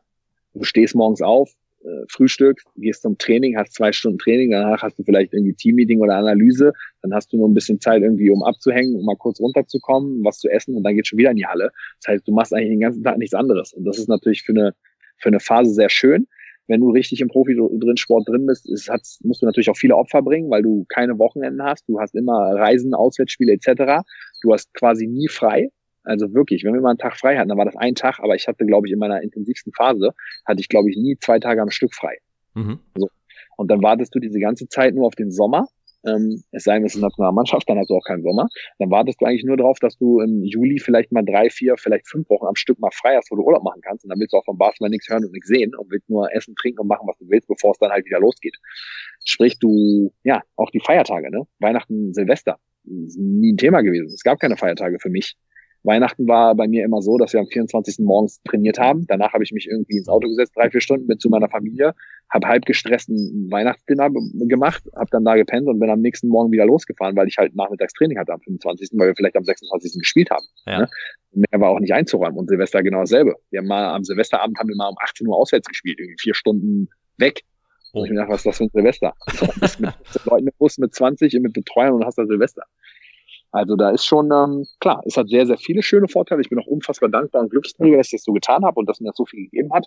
Aber du hast natürlich auch, auch gewisse Einschränkungen, definitiv. Ja. Wie war es mit Verletzungen? Bist du da halbwegs glimpflich rausgegangen aus deiner Karriere oder? Ich muss sagen, ähm, ich hatte immer mal zwischendurch irgendwie Sachen, die mich ein bisschen außer Gefecht gesetzt haben. Ich hatte zum Glück nie was Großes, bis dann halt 2016 ja ich einen Kreuzbandriss hatte. Ah. Ich hatte im Jahr 2015 äh, am, am, rechten Knie hatte ich einen Knorpelschaden, der operiert wurde. Und da waren wir leider mit der mit meiner Mannschaft in Bonn waren wir ähm, sportlich hinter den Zielen. Das heißt, wir waren zum ersten Mal seit Ewigkeiten nicht in den Playoff-Rängen und dann wurde der Trainer gefeuert und da wurde leider vom neuen Trainer, der gekommen ist, wurde mir so ein bisschen äh, ja nahegelegt, entweder du spielst oder du kriegst nächstes Jahr keinen Vertrag. Ja, das habe ich dann leider getan, obwohl ich nicht 100% fit war und mhm. habe mir dann halt hab mir dann halt unfit über den Sommer, weil ich mich ausgeruht habe, dann als ich den Vertrag bei einer anderen Mannschaft unterschrieben habe, mir das Kreuzband gerissen bei einem Unfall und dann wusste ich natürlich, okay, du musst jetzt mal umdenken, du bist jetzt 30, du hast jetzt einen Kreuzbandriss, die Reha wird auf jeden Fall ein Jahr dauern. Ähm, du musst schauen, wie es weitergeht. Ja. dann habe ich mich halt ja, während dieser Phase komplett halt umorientiert, habe mich halt auf meinen Bachelor beworben und habe geschaut, wie, wie mache ich einfach weiter. Und das war für mich vielleicht auch, ja, vielleicht auch ein bisschen Glück, dass das passiert ist, weil sonst wäre das andere vielleicht nicht so gekommen. Ne? Sonst hätte ich vielleicht ganz normal die Saison gespielt und würde jetzt immer noch irgendwie gerade irgendwo anders rumtouren. Ne? Deswegen, ich versuche da auch immer aus irgendwie Schicksalsschlägen oder aus irgendwie Schlechten, was da ist, irgendwas Positives zu ziehen, auch wenn das manchmal einfach echt eine Zeit lang dauert, bis man das erkennt. Dein aktuelles Training, wie schaut es aus? Trainierst du noch fleißig jeden Tag oder? Ja, also jetzt nicht jeden Tag, aber ich versuche schon meine fünf, vier, fünf Mal die Woche was zu tun. Äh, Gerade ist ja irgendwie schwierig mit Gyms, deswegen äh, beschränkt sich ja. das irgendwie auf Homeworkouts oder Joggen gehen oder irgendwie äh, Workouts im Wald oder irgendwelche Zirkel. Das geht ganz gut. Ich achte natürlich äh, sehr, sehr viel auf die Ernährung, weil ja, die Ernährung macht einfach irgendwie gefühlt 80, 90 Prozent aus ja. von dem, wie du aussiehst. Und mir ist jetzt auch, mir ist ja jetzt gerade völlig egal, ob ich fit bin, weil wofür muss ich gerade fit sein? Ja? Das Einzige, was ich ja höchstens brauche, ist, dass ich äh, ja fit aussehe. Und das ist Optik, ist ja was anderes als wirkliche Fitnesszustand. Von daher kann ich das sehr gut, sehr gut über die Ernährung regulieren und das äh, funktioniert ganz vernünftig. Machst du denn zusammen mit Jennifer Sport? Äh, ja, auch das ähm, kommt vor ob wir da zusammen äh, irgendwelche Workouts zu Hause machen oder vielleicht mal in den Wald gehen. Ähm, ja, jedoch bin ich natürlich äh, jemand, der auch, äh, auch Kraftsport macht und sie mhm. ist da eher am Tanzen. Von daher nutzt sie halt auch ihre Zeit, um irgendwie auch, auch viel zu tanzen. Und ja, das kommt schon vor, aber nicht, nicht regelmäßig. Du hast ja auch gesagt, du gehst laufen. Gehst du gerne laufen? Ähm, ehrlich gesagt, also früher habe ich Laufen gehen oder Joggen gehen gehasst. Mhm. Also wirklich, ist überhaupt nicht ab weil ich einfach den ganzen Tag in der Halle rumgesprungen und gesprintet bin. Ja. Mittlerweile muss ich sagen, mal so eine kurze Runde drehen, 15, 30 Minuten joggen gehen, finde ich ganz cool, weil du irgendwie an der Natur bist, du kommst irgendwie raus. Es macht mir nicht mehr so, es macht mir nicht mehr aus oder nervt mich nicht mehr. Ich muss mittlerweile sagen, mittlerweile gehe ich echt gerne joggen. Wie hast du das geschafft, deine Einstellung dazu zu ändern? Weil ich hasse Laufen gehen, ich mache es trotzdem, aber ich habe dabei immer dieses miese Gefühl. Das Gefühl danach ist toll, aber dabei, ich hasse es. Wie hast du es geschafft, ja, dass du jetzt gerne laufen gehst? Das ist so dieses Quälende, ne? Ja. Boah, ich, boah, ich weiß es ehrlich gesagt nicht, wie ich das geschafft habe. Ähm, ich glaube, das ist einfach mit der Zeit irgendwie gekommen. Ich, ich weiß es wirklich nicht. Vielleicht hat das irgendwie, äh, habe ich mir Sportsachen angezogen am Anfang und habe gesagt, du gehst ein bisschen im Wald spazieren und dann fängst du halt mal an, so leicht zu laufen. Ich glaube, es kommt daher, dass, äh, was ich auch gemacht habe, ich habe mir keinen, ich habe mir keinen Stress beim Laufen gesetzt. Ich habe mir mhm. nicht gesagt, äh, ich muss jetzt eine halbe Stunde laufen gehen und muss hier so und so viele Kilometer abreißen, weil ich will ja irgendwie abnehmen oder sonst was. Ähm, mein, mein Personal Trainer hat mir mal gesagt, der, der beste Weg irgendwie beim Laufen gefühlt abzunehmen ist, wenn du äh, in einem Tempo läufst, wo du dich wohlfühlst und wo ja. du gefühlt tagelang laufen kannst. Aha. Und ich glaube, das hat mir am Anfang geholfen, weil da habe ich einfach gesagt, ich, ich laufe oder ich jogge oder trabe jetzt in so einem Tempo, was mich gar nicht stört. Und das mache ich jetzt einfach, bis ich halt schwitze. Mhm. So, und das war dann so, okay, das ist ja, das ist gar nicht so anstrengend, das ist entspannt. Und ich habe mir davor nicht so aus diesem Leistungssport immer diesen, okay, du musst jetzt in Zeit X äh, Strecke Y laufen. Ja. Vielleicht das so ein bisschen. Mhm. Ja, interessant, danke. Du hast ja eben schon mal die Ernährung angesprochen. Hast du eine besondere Art der Ernährung? Ähm, nö, besonders nicht. Ich habe jetzt auch schon mal irgendwie ein paar Sachen natürlich ausprobiert, ob es irgendwie Low Carb ist oder mal irgendwie ein paar Wochen nur Fleisch oder, äh, oder Fisch oder auch mal mhm. ganz zu verzichten. Ähm, was ich mache ist, ähm, zwischenzeitlich gucke ich auch mal schon auf irgendwie auf Kalorien auf jeden Fall. Äh, ich bin jetzt kein Kalorienzähler die ganze Zeit an sich per se, aber ähm, ich achte, wo ich auf jeden Fall darauf achte, ist Kohlenhydrate von Fetten zu trennen. Das ist so eine ganz große Regel und wo ich darauf achte, ist, dass ich Kohlenhydrate abends esse und nach dem Sport. Aha. Ja, und dass ich morgens zum Beispiel nur irgendwie Fette esse ähm, und vielleicht Kohlenhydrate, wenn ich die dann esse, vielleicht in, Form von, von Obst oder sowas. Ja. Oder ja, also je nachdem, wie da der Tag ist. Ne? Wenn ich weiß, ich habe irgendwie ein anstrengendes Training oder ein Meeting oder sonst was, dann haue ich mir natürlich auch schon mal ein Brötchen rein oder, oder ein Müsli oder so. Aber generell ist so ein bisschen meine Faustregel, Kohlenhydrate und Fette zu trennen.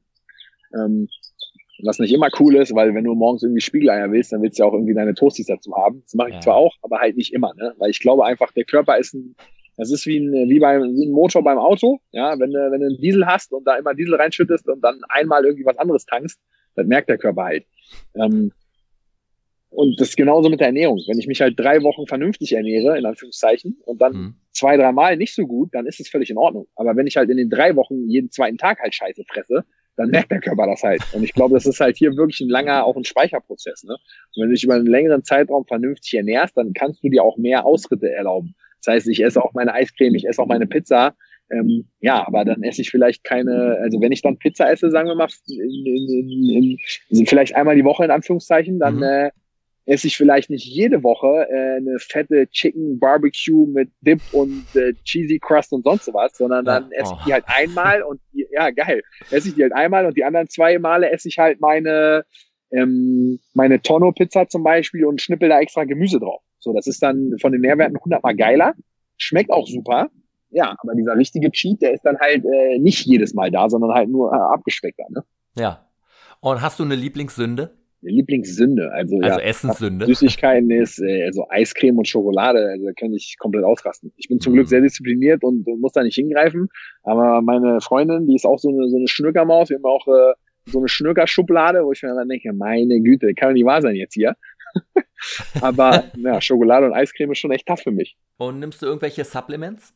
Äh, ja, nehme ich. Ich nehme aber eher so, ich nehme halt ähm, Vitamine. Ich nehme so Omega-3, nehme ich zum Beispiel mal ja. Vitamin D. Ähm, einfach das, wo ich sage, das, das kann der Körper nicht so, äh, das bekommt er nicht ohne irgendwie Zusatz zugeführt. Ähm, ja, aber da auch nicht in der Regelmäßigkeit, sondern immer mal wieder, ne? so in so Schüben. Ich habe mir ja im Rahmen des Podcasts zehn Ziele gesetzt, die ich dieses Jahr erreichen möchte. Und eins davon ist Spanisch lernen. Und das habe ich gesehen, machst du auch gerade. Du hast auch gerade angefangen damit. Und wie ja, läuft genau. das ab? Wie machst du das? Kannst du darüber ein bisschen erzählen? Äh, ja, ist ein Ziel von mir, auf jeden Fall. Ich finde die Sprache unheimlich schön und ähm, ich bin leider, ich, also ich bin sehr sprachenaffin. Ich bin leider nur in der Vergangenheit wirklich äh, ja zu faul einfach gewesen, weil mein Englisch so gut ist und ich mit Englisch irgendwie überall zurechtkomme. Ich habe jetzt aber mhm. auch schon vermehrt gemerkt, wenn du halt irgendwo bist, wo kein Englisch ist, dann ist es halt mal Spanisch. Ja. Und dann bin ich halt komplett an meine Grenzen gestoßen und dann kannst du ja auch mit Händen und Füßen kannst versuchen, aber du kommst halt einfach nicht weiter. Das ist super schwierig, ne? Und deswegen habe ich ja gesagt, ich möchte gerne Spanisch lernen, weil ich halt auch noch gerne weiter reisen möchte. Und ähm, ja, jetzt gerade bin ich in so einer so einer Phase. Ich meine, ich bin ich bin 33. Ich habe jetzt seit Ewigkeiten keine Sprache gelernt. Das heißt, ich muss jetzt erstmal wieder für mich entdecken, kriege ich das überhaupt so hin auf dem Weg, auf dem ich das vorhabe. Und ja und sich da halt diese, diese, diese paar Bücher da von Langenscheid und die paar CDs, schreibe irgendwie Vokabeln runter, benutze dann noch irgendwie ein paar Apps dazu, wo das einigermaßen funktioniert, aber ja, jetzt so 100 Prozent äh, angekommen, dass das jetzt der Weg ist, den, den habe ich jetzt noch nicht, weil ich jetzt gefühlt seit anderthalb Wochen erst dabei bin. Mhm. Deswegen, ähm, ja, ich bin auch auf der Suche. Ah, okay. Ja, ich hatte gehofft, dass du mir jetzt eine App sagen kannst, ja, die ist perfekt. So Duolingo wurde mir halt öfter empfohlen und dann sieht man die Bubble-Werbung, kommt ja auch irgendwie alle zwei Minuten. Duolingo habe ich jetzt habe ich gemacht, finde ich auch richtig mhm. cool, weil du da ähm, das erstmal ist es umsonst so und ähm, du kannst auch äh, was ich da ganz gut finde, der am Anfang zum Beispiel gibt er dir vier Bilder und dann sagt er zum Beispiel äh, Mann, Frau, ähm, junge Mädchen.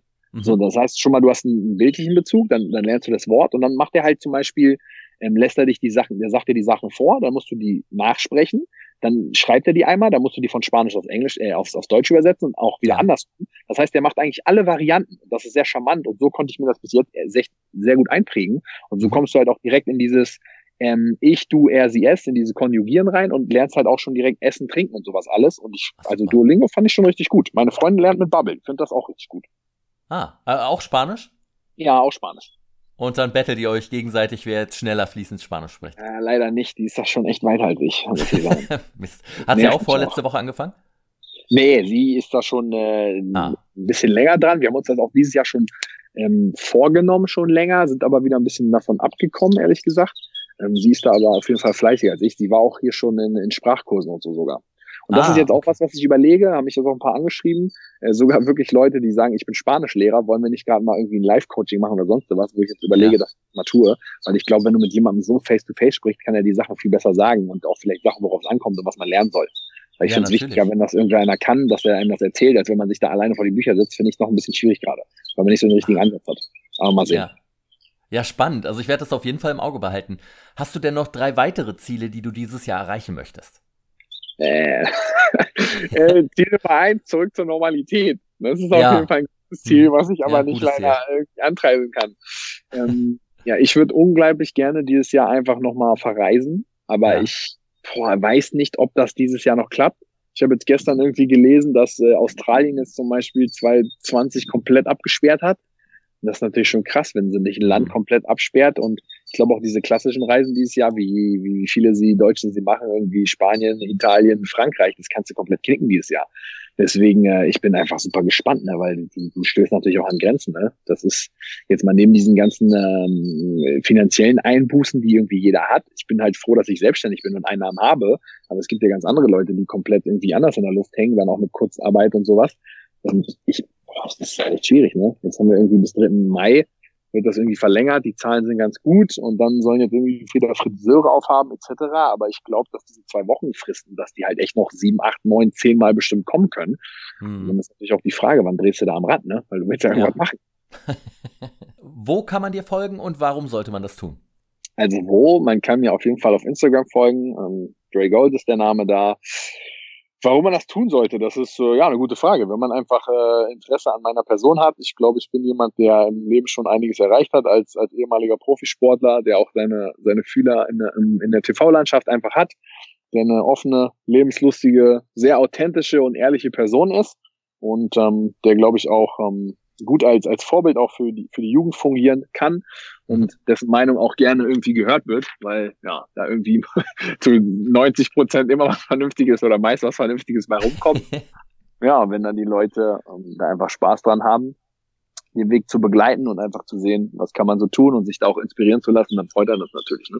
André, dann bedanke ich mich ganz, ganz, ganz herzlich für das Gespräch bei dir und äh, willst du dich noch von den Hörern verabschieden? Aber natürlich. Ähm, ja, ich hoffe, ihr schaltet fleißig weiter ein bei diesem Podcast. Mir hat es großen Spaß gemacht. Vielen Dank nochmal für die Einladung. Und ähm, dann hoffen wir mal, dass dieser Podcast jetzt noch mehr in Reichweite geringt und bald wieder an Platz 1 der iTunes-Charts ist. Vielleicht schaffen wir es ja mit diesem Gespräch. Das war also André Mangold. Vielen Dank nochmal für das extrem spannende Gespräch. Ich habe es sehr genossen. Und wenn euch das Interview gefallen hat, freue ich mich natürlich darüber, wenn ihr auch bei der nächsten Morgen fange ich an Folge dabei seid und den Podcast abonniert.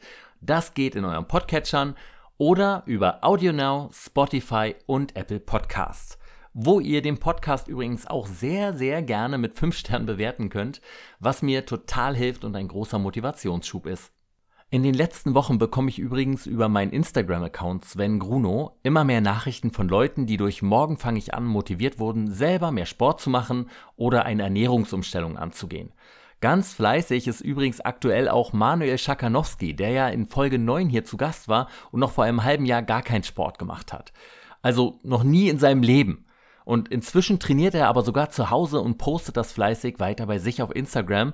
Und er ist auch total begeistert, wie sich sein Lebensgefühl dadurch verbessert hat. Und sowas macht mich richtig stolz und glücklich und ist für mich eine riesige Belohnung für die Arbeit und Zeit, die ich in dieses Projekt hier investiere. Schickt mir also gerne weiter eure Geschichten und haltet mich auch auf dem Laufenden, wie ihr vorankommt. Ich bin wirklich gespannt darauf und das motiviert mich einfach wahnsinnig doll. Vielen Dank dafür. Aber wie war denn nun meine Woche? Sportlich habe ich es diese Woche wirklich krachen lassen und ich bin sehr stolz auf mich, weil ich mich diese Woche so häufig dazu aufraffen konnte, laufen zu gehen. Ich war viermal über zehn Kilometer laufen und bin auch noch zweimal längere Strecken mit dem Fahrrad gefahren. Ich habe aktuell beim Laufen leichte Schmerzen in der rechten Hüfte und glaub, muss, ich muss das mal im Auge behalten. Meine siebte Woche Freeletics habe ich auch erfolgreich beendet. Bisher hatte ich 35 Workouts und diese Woche war endlich häufiger Oberkörpertraining angesagt. Das Muskelwachstum ist wirklich schön mit anzusehen und ich fühle mich auch immer fitter. Das extra Dehnprogramm habe ich diese Woche nur zweimal gemacht. Aber auch da gilt besser als nichts. Außerdem dehne ich mich ja auch nach jedem Lauf und den Freeletics Workouts auch nochmal. Allerdings bin ich wirklich richtig unbeweglich geworden und es fällt mir total schwer aus dem Stand mit den Händen, beziehungsweise sind wir ehrlich, mit den Fingerspitzen auf den Boden zu kommen. Und das war früher wirklich gar kein Problem. Naja, also ich hoffe, das bekomme ich wieder in den Griff und das ist nicht so ein Altersding. Kommen wir nun zu meinem Lieblingsbereich, die Ernährung. Nachdem ich die essensmäßige Ostereskalation am Dienstag beendet habe, war ich danach wieder überraschenderweise komplett in der Spur. Ich habe morgens immer meinen Green Smoothie getrunken und zum Mittag habe ich mir Chili gemacht. Einmal gab es auch einen Dönerteller und der Magen hat es diesmal wesentlich besser aufgenommen. Er hatte ja auch etwas länger Ruhe davor. Abends habe ich auch meistens einen Green Smoothie getrunken, dazu aber auch noch zwei Spiegeleier gegessen. Wenn ich zwischendurch mal Hunger hatte, habe ich einfach Weintrauben gefuttert. Natürlich hatte ich trotzdem mega Hunger auf Süßigkeiten, aber ich bin standhaft geblieben und mein Mund hatte was zu tun. Beziehungsweise ich hatte einfach auch nichts Süßes im Haus und konnte gar keinen Rückfall bekommen. Für den Cheat Day habe ich auch erst am Freitag eingekauft. Das ist, glaube ich, das Beste, was man machen kann. Einfach keine Süßigkeiten im Haus haben, schont den Geldbeutel und den Hüftspeck. Nachdem die letzten Tage dann so gut waren, bin ich am Samstag mit einem ziemlich guten Gefühl auf die Waage gestiegen. Die Zahlen vom letzten Samstag sind natürlich etwas bedingt aussagekräftig, weil ich am Vortag ja auch schon gegen meine, äh, naja, schon abgewandeltes Low Carb verstoßen habe. Aber die Waage stand letzte Woche Samstag, also vor dem eigentlichen Cheat Day, auf 84,6 Kilogramm. Diesmal stand eine 8, eine 3 und eine 2. 83,2 Kilogramm also. Das ist mein tiefstes Gewicht seit dem 18. September 2017, also seit über zweieinhalb Jahren. An dem Tag habe ich das gleiche gewogen und das war mein tiefstes Gewicht, seitdem ich die Waage habe und das Ganze elektronisch erfasse. Im Gegensatz zur Vorwoche ist das Gewicht um 1,4 Kilogramm gesunken, aber wie gesagt, das ist diesmal kein wirklicher Richtwert. Und am Skitag habe ich mich dann diese Woche viel besser zusammenreißen können als sonst. Also, naja, entscheidet selbst. Alles fing mit drei Portionen Smacks zum Frühstück an. Mittags gab es eine Salami-Pizza mit Schinken, die übertrieben lecker war und zum Abendbrot habe ich mir dann noch einen Chickenburger geholt, der nicht nur eklig aussah, sondern auch so geschmeckt hat. Also gar nicht so viel, oder? Naja, also vielleicht sollte ich doch noch meine Zwischenmahlzeiten ernähren. Ich habe eine ganze Schachtel von den Cookie-Doh-Pralinen gegessen, eine Tüte Toffee-Popcorn und zwei Portionen Eis. Ach so, und ein Liter Spezi getrunken habe ich natürlich auch noch. Hm, naja, also vielleicht dann doch nicht ganz so zusammengerissen. Mir war klar, dass mein Gewicht heute nach der gestrigen Ausartung rasant in die Höhe schnellen wird und ich war gespannt, ob mein Gewicht die 84,8 Kilogramm von der letzten Woche übertreffen wird. Dass mein Sonntagsgewicht das Gewicht vom vorigen Sonntag übertrumpft, hatte ich bisher ja nur einmal in der Zeit von morgen fange ich an. Und das war im Januar, in der Woche, als ich 40 geworden bin und einfach mehrfach meinen Geburtstag gefeiert habe und es gab Kuchen, Kuchen, Kuchen, Kuchen. Und diesmal fiel es wieder. Also ein ganz wenig im Gegensatz zur letzten Woche. Um ganze 100 Gramm auf 84,7 Kilogramm. Und damit bin ich jetzt schon seit zwei Wochen beständig unter 85 Kilogramm geblieben, was mich wirklich freut. Und nächste Woche? Ich habe die nächste Woche total viel mit der Arbeit um die Ohren und ich glaube nicht, dass ich so häufig joggen gehen kann. Einerseits schade, andererseits juhu! Vielleicht freut sich aber auch meine angeschlagene Hüfte darüber. Freeletics geht in die achte Woche und ich bin gespannt, ob sich der Fokus immer weiter Richtung Oberkörper verschiebt. Die fünf Trainingseinheiten werden jedenfalls wieder durchgezogen. Das ist so sicher wie das Amen in der Kirche. Mal schauen, ob ich mich diese Woche mit meinem Dehnprogramm weiter beschäftigen kann. Es ist zwar wirkungsvoll, aber zeitlich könnte das Ganze dann doch ein bisschen schwierig werden. Auf meinem Instagram-Kanal Sven Gruno könnt ihr immer sehen, was für Sport ich gemacht habe, wie gut ich mich an meine Ernährung gehalten habe und aktuell gibt es da auch ein wundervolles Foto von mir mit noch schwarzen Haaren, wo ich meinen ehemaligen Kollegen Bernd das Brot in den Händen halte. Ach ja, das waren noch Zeiten. Außerdem kommt diese Woche wohl auch noch eine neue Folge von Endstation Podcast raus. Der Podcast, den ich zusammen mit Andreas Wolter und alles was zählt Star Christopher Kohn habe.